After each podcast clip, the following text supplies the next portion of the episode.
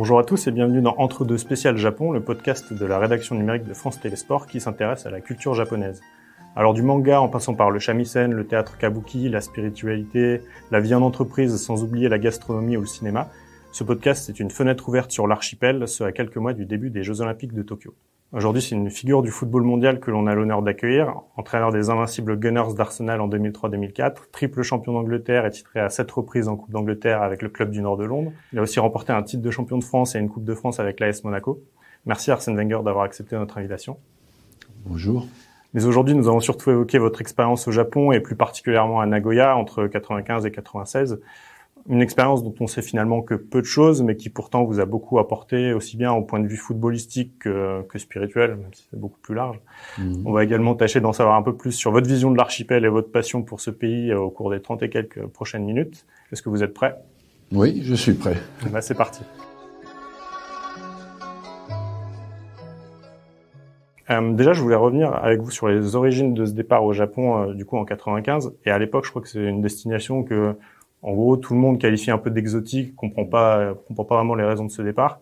À ce moment-là, vous êtes euh, là où l'aventure avec Monaco se termine. Mm. Pourquoi est-ce que vous décidez simplement à franchir le pas et à rejoindre l'archipel? Ben, j'ai décidé un peu de très jeune de parcourir le monde par curiosité et aussi pour euh, vivre des émotions fortes. Et euh, j'ai arrivé au bout de dix ans en première division euh, en France. J'avais 44 ans. Et euh, je me suis dit, bon, quitte à changer de cap, autant le faire totalement et aller dans une expérience totalement neuve. Et euh, je crois que vous disiez à l'époque que, entre guillemets, au Japon, vous avez retrouvé euh, bah, l'amour du football. Enfin, est-ce que c'était vraiment quelque chose que vous aviez perdu ou c'était bon? Oui, parce qu'on sortait d'une période en France assez difficile et en même temps parce que c'est un endroit où j'ai pu me consacrer totalement au jeu, et euh, j'étais obligé aussi de conceptualiser la, de la façon la plus simple possible, puisque j'arrivais pas à parler au départ. Donc euh, faire comprendre quelque chose euh, avec peu de paroles, euh, ça vous apprend à aller au plus simple, au plus concret et au plus rapide. Euh, est-ce que vous vous rappelez, je sais pas, mais c'est peut-être un peu compliqué, mais votre premier souvenir euh, quand vous êtes arrivé au Japon, je sais pas, est-ce que même c'est un pays que vous connaissiez déjà un peu avant de partir ou? Ben justement avant de partir en 95, début janvier, il y avait le tremblement de terre à Kobe. Kobe, c'était à une heure de Nagoya où, où j'allais. Et mon premier souvenir, c'est un peuple qui étaient capables de vivre avec des catastrophes terribles, parce que je les ai appelés euh, début janvier en leur disant si vous voulez, euh, je viens plus tard, parce qu'il y a eu des milliers de morts à Kobe. Et euh, ils m'ont dit non, non, tout se déroule comme prévu. venez le 13 janvier, il n'y a pas de problème. Et donc je me suis dit c'est un peuple qui est capable de vivre avec... et c'est une des caractéristiques du Japon. Ils vivent un désastre, ils se relèvent le lendemain matin et il répare, quoi. Comme si il, était inébranlable. Il y a une capacité de résilience. Il y a une forme de résilience historique parce qu'ils ont vécu ça euh, de génération en génération. Et ça se transmet.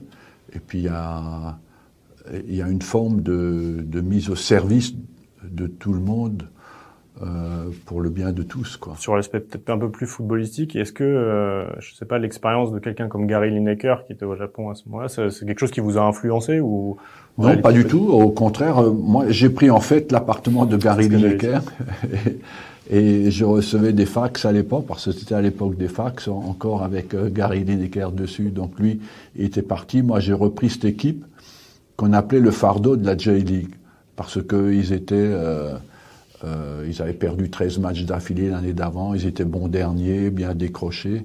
Et c'était une équipe un peu moribonde.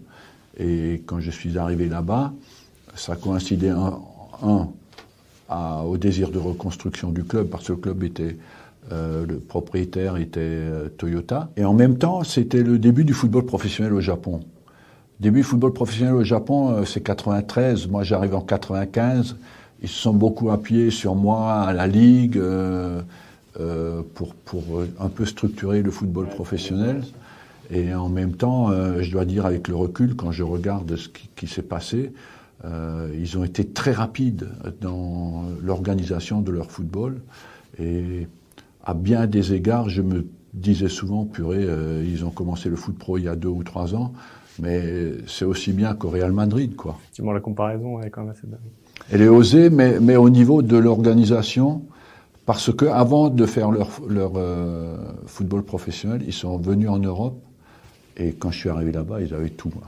tout sur ordinateur, tous les exercices d'entraînement de tous les grands clubs européens étaient là. Hein. Ils avaient euh, les centres d'entraînement de partout, euh, en 3D, tout était, tout était préparé.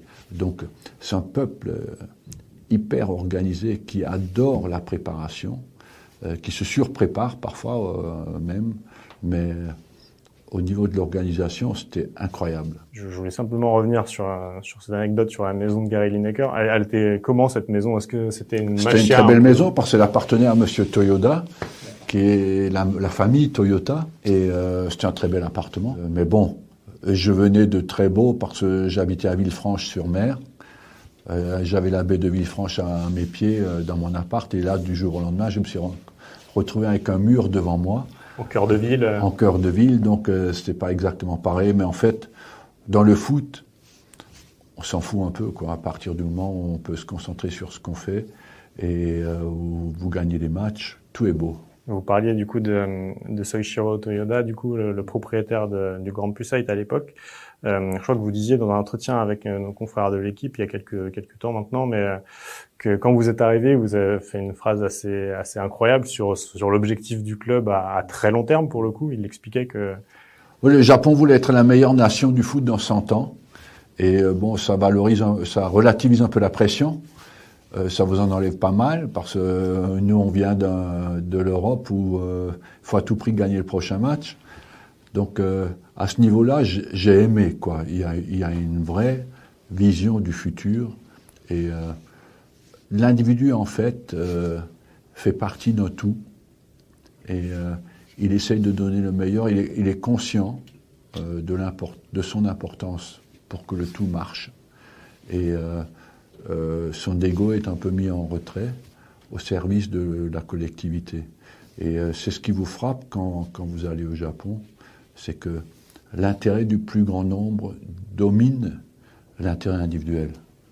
Nous qui venons d'une culture euh, totalement opposée, c'est surprenant au départ, mais c'est tellement agréable parce que ça, ça entraîne des tas d'autres choses comme le respect, la politesse, le, le soin de l'autre. Donc, euh, je pense qu'effectivement, ça enlève une, une, grosse pression, quoi. oui, oui, oui. Et puis, euh, surtout, je, trouve que quand tu es en Europe, tu as l'impression que si tu ne t'imposes pas individuellement, tu n'arriveras à rien. Donc, il faut être agressif, il faut être, euh, il faut s'imposer à tout prix, par tous les moyens. Alors que là-bas, tu as l'impression que tout le monde est poli, respectueux, et puis tu te rends compte que finalement, ça marche aussi bien et c'est surtout beaucoup plus agréable. Je voulais revenir aussi sur la ville de, de Nagoya. Je ne sais pas si vous pouvez nous en dire un petit peu un mot. Ça ressemblait à quoi au milieu des années 90 Quand, euh, Au milieu des années 90, c'était une ville provinciale euh, où il y avait très peu d'étrangers et euh, avec 3 millions d'habitants.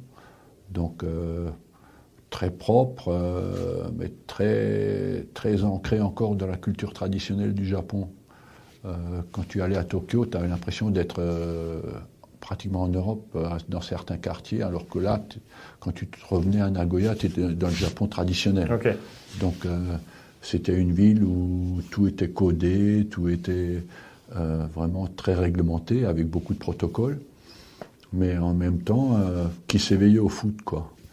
Et qui s'éveillait au foot parce que Nagoya, à l'époque, était dominé par le baseball. Le baseball était le sport numéro un au Japon. Mais les Japonais aiment bien la mode.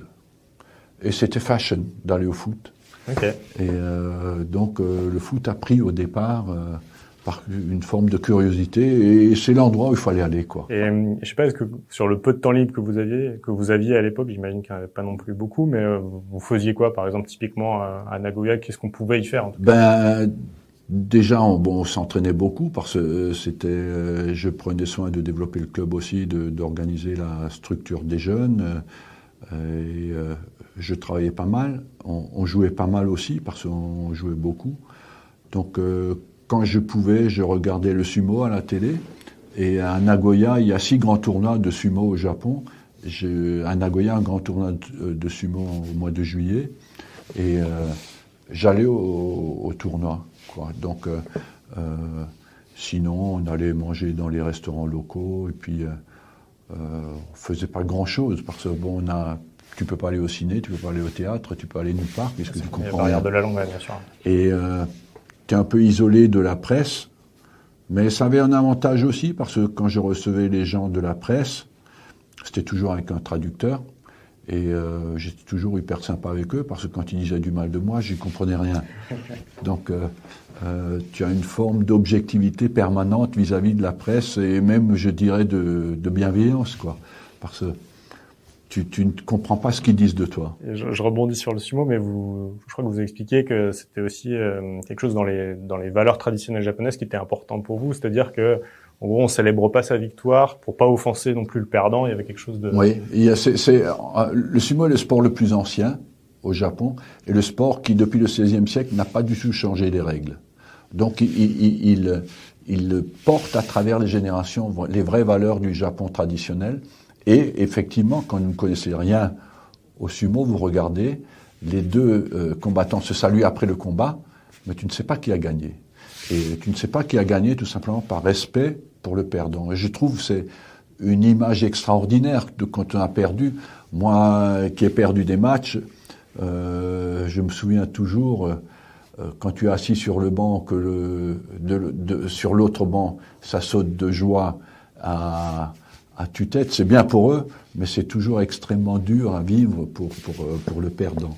Et je trouve ça, ça reflète à la fois le respect et la finesse, le jusqu'au boutisme euh, du respect de la culture japonaise. Et vous en avez gardé une certaine influence de, de cette, euh, du fait de relativiser, on va dire, la défaite. Oui, j'ai gardé des, des j'ai appris beaucoup de choses. D'abord, j'ai appris à, à prendre du recul par rapport à l'Europe où euh, tu relativises un peu euh, tout ce que tu pensais euh, absolument nécessaire pour, pour euh, survivre. Et puis, en même temps, une forme d'admiration, de, de, se rendre compte que des gens ont cultivé le respect jusqu'à ce point-là. J'ai été admiratif, quoi. Et puis, cette rigueur dans l'organisation, cette forme d'oubli de soi pour le bien du collectif. Et ce que j'aime le plus, ce sont les sports collectifs. Donc, j'ai une démonstration éclatante, en fait, euh, de ce que ça pourrait être si tout le monde agissait comme ça. Pour revenir un peu plus peut-être sur, sur le foot, mais j'étais j'étais tombé sur euh, sur la tournée de pré-saison euh, avec Arsenal en 2013. Je crois que c'était la première fois plus ou moins que vous reveniez à Nagoya à ce moment-là. Peut-être un moment chargé en émotion. Euh... Oui, c'était un moment très chargé en émotion parce que ils m'ont fait la surprise. Toute l'équipe que j'ai eue, avec le président, le vice-président, ont organisé une soirée. Je suis arrivé là. Ils avaient loué une euh, grande salle d'un hôtel. Il n'y a pas un joueur qui manquait euh, de tous ceux que j'ai eus. Stojkovic, euh, etc. Oui, tout le monde était là. Donc c'était une forme de, à la fois euh, émotionnellement, une soirée émotionnellement très chargée, et en, en même temps, dans la, on n'en faisait pas trop, quoi. Toujours dans le respect comme ligne de conduite de base. Et c'est agréable parce que le Japon, c'est peut-être difficile d'y rentrer, mais quand tu as été et que tu as montré que tu voulais bien faire et qu'ils t'ont accepté, je pense que c'est à vie. je crois que vous expliquez aussi qu'il fallait, entre guillemets, adapter euh, son comportement aussi, notamment dans les causeries, essayer de se dire... Euh, peut-être que en Angleterre, le fait d'être parfois un peu agressif dans les causeries à la mi-temps, ça peut être euh, un avantage, mais au Japon, c'est perçu différemment peut-être. Totalement, parce qu'en Angleterre, si tu rentres pas euh, comme on dit nous dans le jargon, dans la gueule des mecs, euh, euh, c'est vu comme une forme de faiblesse. Encore que ça a changé parce que au fil des générations, aujourd'hui, tu es obligé d'être beaucoup plus précautionneux en Angleterre aussi.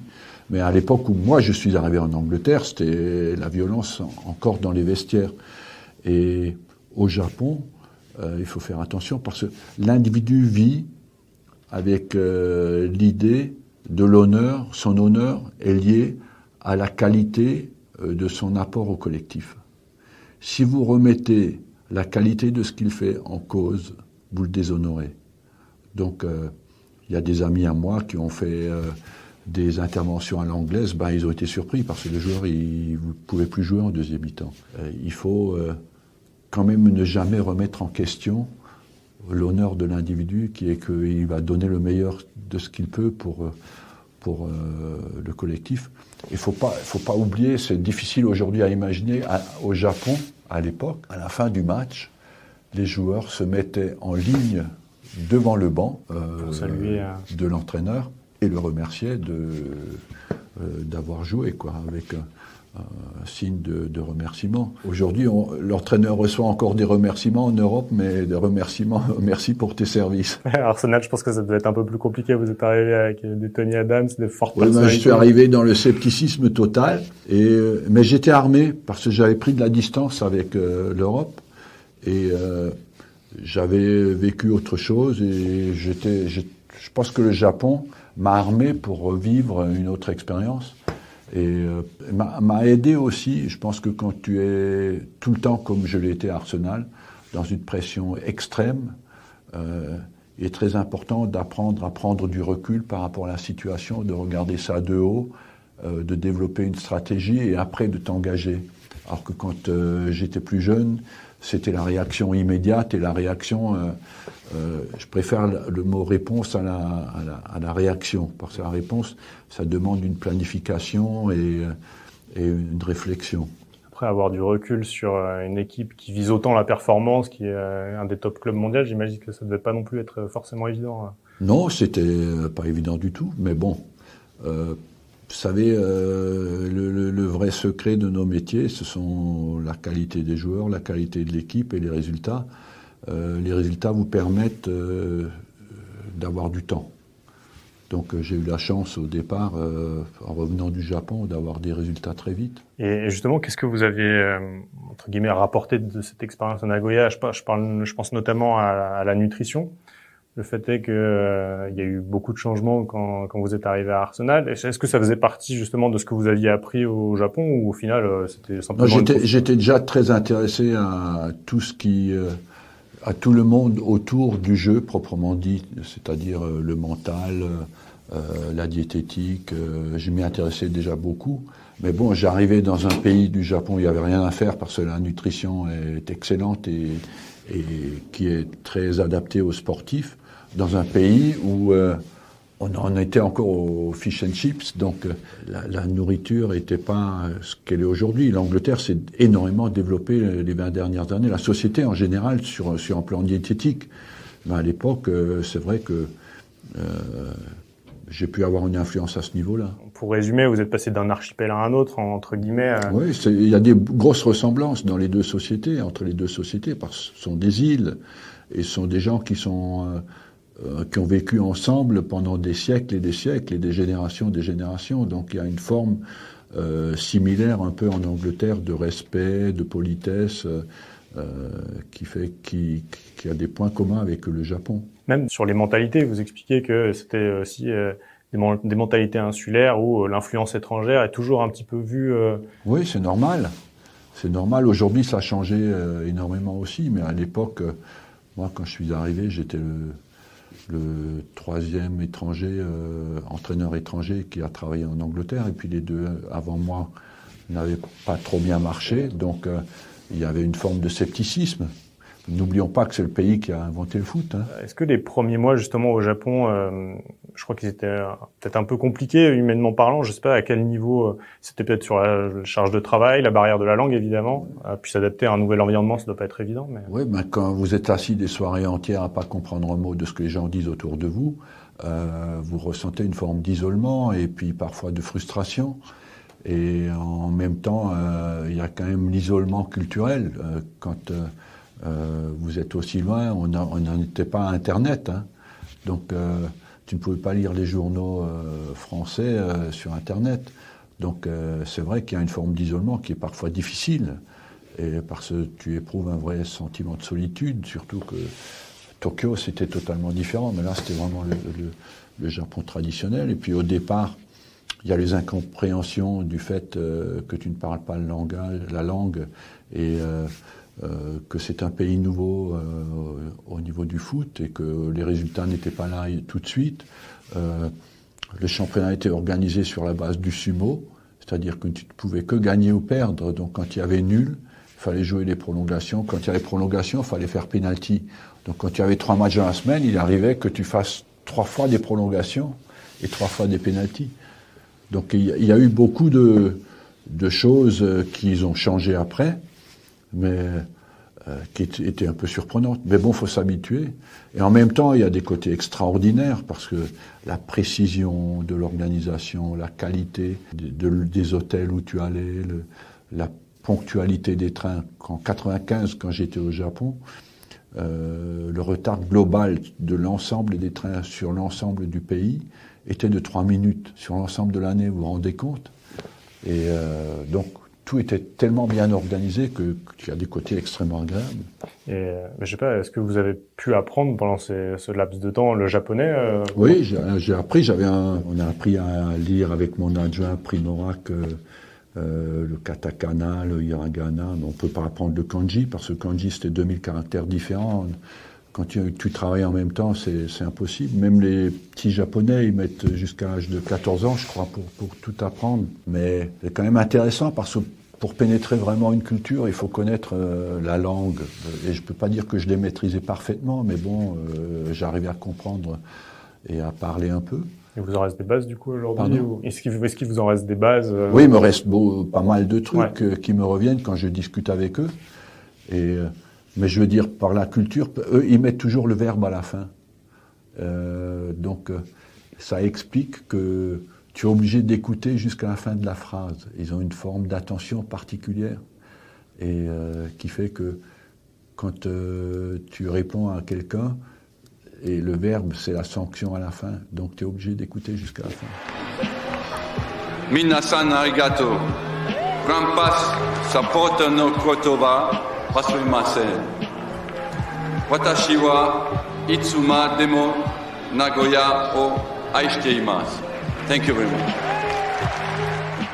dans les différentes biographies que j'ai pu lire sur vous, il y a, il y a pas mal d'anecdotes, notamment sur le minimalisme. Vous me dites si je me trompe, hein, mais euh, que le côté, euh, je sais pas, sur euh, dans votre maison, voilà, c'était quelque chose de plutôt sommaire où vous étiez pas dans, dans dans le fast, etc. Alors, je vais pas faire le parallèle avec euh, la japonaise Marie Kondo, qui est très superstar du rangement euh, à, l'heure actuelle, etc. Mais le, rangement, la propreté, c'est quand même des valeurs qui sont très importantes au Japon.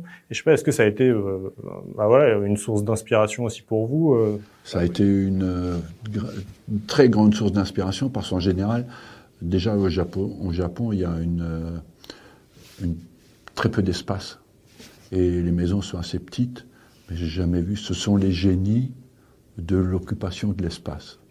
Ils trouvent des trucs, euh, des espaces extraordinaires. Tu penserais même pas à ranger un truc là-dedans. Ils, ont vraiment le génie d'utiliser l'espace au maximum. Et puis, euh, moi, honnêtement, euh, parfois, je restais à les regarder nettoyer les chambres d'hôtel. Tellement avec une, une un côté incroyable. Il nettoie tout de fond en comble, à chaque chambre, chaque jour. Quand tu rentrais là-dedans, tu as l'impression qu'elle a été refaite à, fond. Mais avec un dynamisme incroyable, une énergie incroyable, comme si leur vie en dépendait.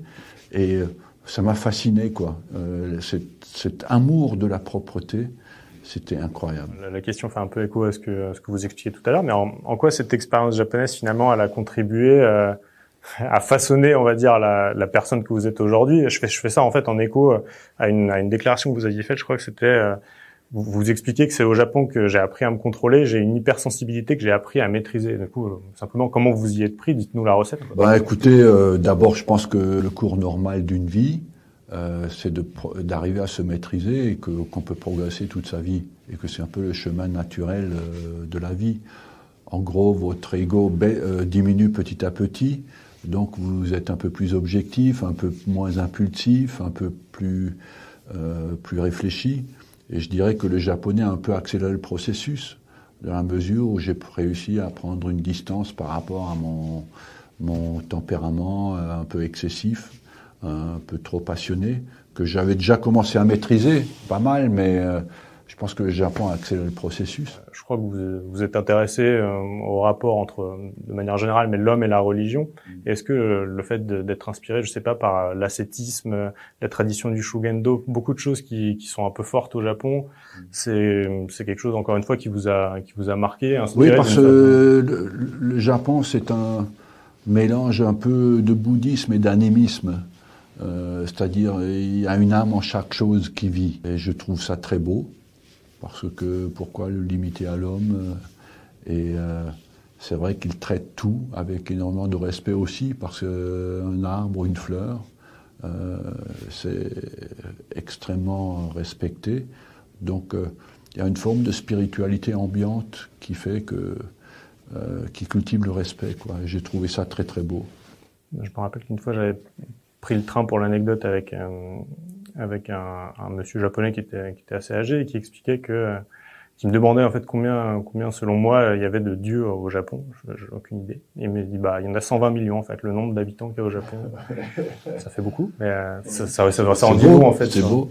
Mais en même temps, peut-être que ce pays a été tellement frappé par des tragédies ancestrales que ils ont développé une forme de respect pour tout et euh, qui est parfois basé aussi sur la peur. Quoi. Vous pensez que c'est encore le cas J'en sais rien, j'en sais rien. J'ai pas assez approfondi pour, pour euh, émettre un verdict, mais au quotidien et quand on les voit se comporter, nous récemment j'ai été encore à la Coupe du Monde de rugby, on a visité des temples, euh, il y a une forme de spiritualité autour de vous qui, qui, qui, est extrêmement agréable. La transition parfaite sur, sur la Coupe du Monde de rugby, du coup, je sais pas, est-ce que vous avez pu témoigner qu'il y, y, avait une ferveur particulière pendant cet événement? Comment Comment les, les Japonais vivaient ça? Ben, Bon, la plupart du rugby s'est déroulé à Yokohama, qui est un, peu à banlieue de Tokyo, une ville à côté de Tokyo. Et là, on a vraiment senti que euh, il y avait une forme de fierté des Japonais d'avoir. Et pour moi, le Japon a été la révélation de la Coupe du Monde, parce que à la, fois par la qualité de leur spectacle, par leur désir du jeu, par leur euh, fluidité, par leur côté intrépide, et j'ai trouvé qu'ils étaient beaux à voir. Quoi. Et euh, donc ils avaient une forme de fierté d'avoir répondu à, ce qu'on attendait d'une organisation de la Coupe du Monde. L'organisation était parfaite, mais en même temps c'est vrai que euh, ils étaient, il y avait euh, la fierté d'avoir euh, réussi à bien faire cet événement. Est-ce que vous, allez faire le, le, déplacement du coup pour les Jeux Olympiques de Tokyo euh, cet été? Et puis, en fait, qu'est-ce que vous en attendez, sans, sans, rentrer forcément dans les détails, mais depuis 64, ils ont, le Japon n'a pas eu les Jeux Olympiques d'été, c'est quand même un événement qui est hyper important pour eux. Et je voulais savoir, euh, avec votre ressenti, qu'est-ce que qu'est-ce qu'on peut en attendre? Ben, Ce que vous pouvez en attendre, c'est que l'organisation soit parfaite, que euh, ça va être une très belle fête, avec euh, une impression agréable de tous les gens qui vont visiter. Donc, euh, moi, personnellement, euh, je pense qu'il y a de très fortes chances que j'y aille parce que j'aime toujours montrer au Japon mon admiration pour l'organisation des grands événements. Et il y a de fortes chances que j'y aille. Mais euh, au départ, je dirais même euh, peut-être de façon trop, trop positive, on, attend à ce que tout soit parfait. Mais euh, dans le fond, j'ai aucun doute parce qu'ils ils ont, un truc incroyable. Ils sont toujours en avance sur les temps. Quand ils te disent euh, le centre d'entraînement, par exemple, ils m'ont dit il va être prêt en septembre, au mois de juillet, il est fini. Donc, euh, euh, quand il y a eu la Coupe du Monde en 2002, euh, en 96, ils étaient prêts. Donc, ils sont toujours en avance.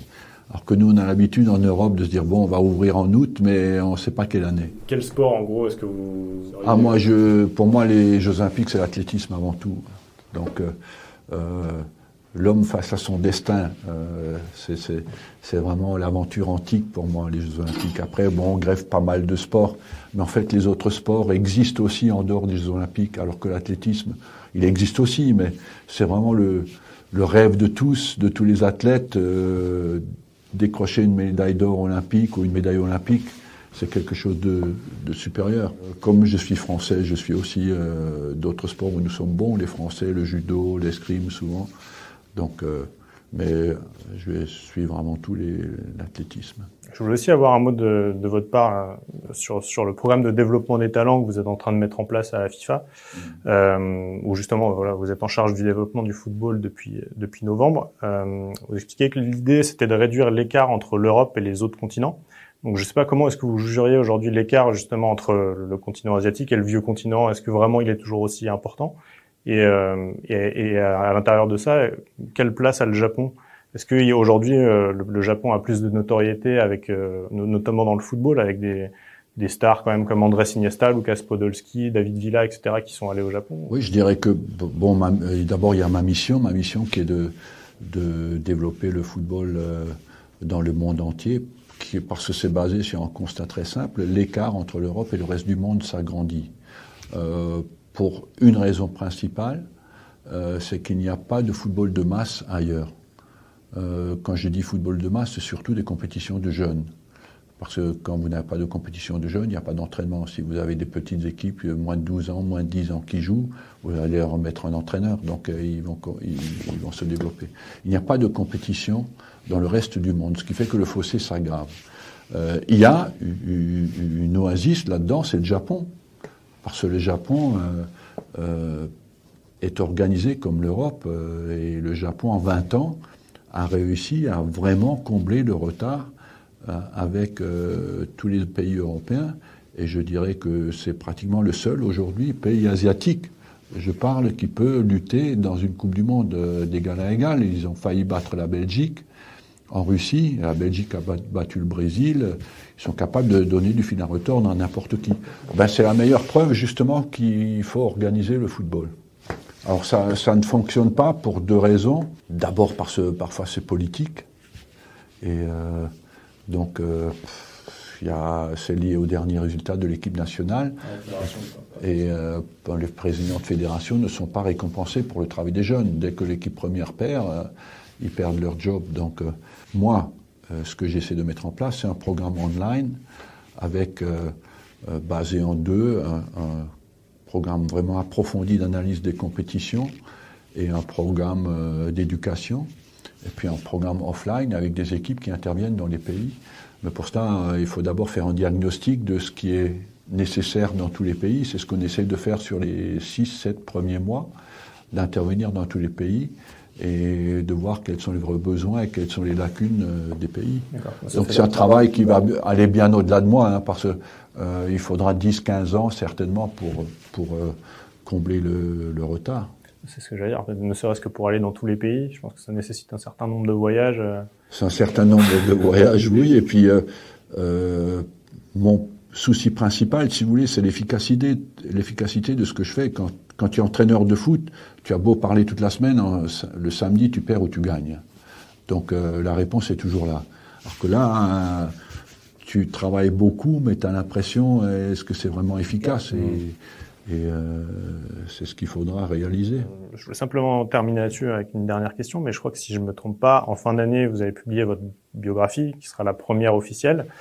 Euh, bah, je pense que ce sera forcément un moment particulier pour euh, tous les fans d'Arsenal comme moi. Euh, Est-ce que c'est vrai que voilà, il y aura un chapitre sur le Japon, et puis euh, sans, sans dire euh, la totalité de ce qu'on pourra y trouver, mais il y aura quoi dans ce chapitre sur le sur le Japon bah, Il y aura un peu de ce dont on a parlé, un chapitre sur le Japon, mais aussi des expériences un peu plus ponctuelles qui qui montrent l'écart qu'il y a ou le, le monde d'incompréhension qu'il y a par, peut y avoir entre deux cultures. Donc euh, parfois des détails marrants aussi. Mais en fait, euh, euh, je fais ça surtout pour montrer que la vie peut être supérieure et être surprenante par rapport à ce que vous attendez d'elle quand vous êtes enfant. Quoi. Et je dirais avec le recul, mon, livre va surtout être un témoignage de, de surprise, parce que je m'attendais pas à avoir la vie que j'ai eue, et qu'elle peut être parfois supérieure à ce que vous pouvez espérer. Est-ce qu'on peut avoir euh, une date de sortie éventuelle ou euh, Je pense que c'est septembre ou octobre. Octobre, je crois. 7 octobre. Bah, merci beaucoup Arsène pour ces précieuses minutes en votre compagnie. Moi je vous dis à très vite pour un nouvel épisode d'Entre deux spécial Japon. D'ici là, portez-vous bien. Sayonara.